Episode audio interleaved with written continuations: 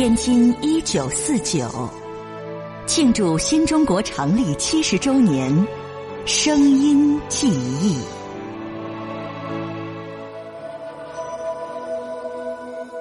天津解放的时候，我奶奶十四号就在院里转悠转悠。我问我奶奶看嘛？我看看有飞机吗？崔克强，儿时住在皇家花园庆华里。他清楚记得，天津解放战斗中，家门口的枪炮声一度特别密集。到这个解放的时候啊，黄花园跟这个耀华呀，他离得近呐。耀华呀，打的挺激烈的。崔先生的记忆没错，耀华中学是解放军攻克国民党守军在天津市内的最后一个据点。从十五号中午开始。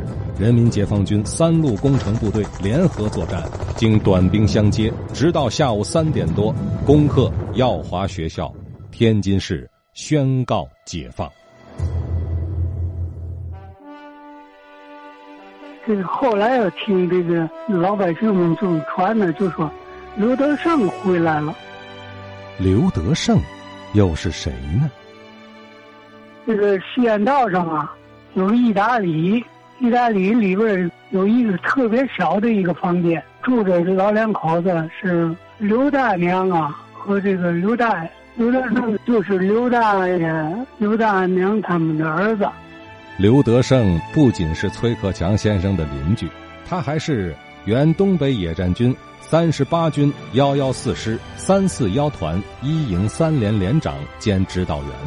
他十五岁从天津参军，解放天津战役时还不到二十岁，在作战中他骁勇善战，九死一生，曾立过多次战功，全身伤痕累累。平津战役中，他的左腿被打断了。他还获得过战斗英雄、爆破大王等称号，堪称烈火中的金刚，战场上的传奇人物。平顶战役纪念馆呢。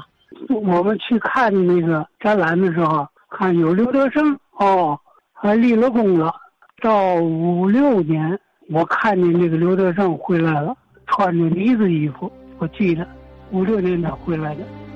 刘德胜老人在晚年笔耕不辍，回忆记录《难忘的戎马生涯》一书，他曾动情地说：“我有许多身经百战的战友。”在解放天津时，献出了年轻的生命。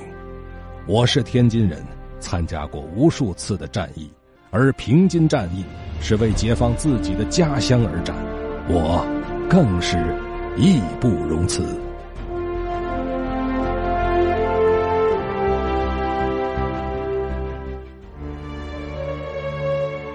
天津一九四九。庆祝新中国成立七十周年，声音记忆。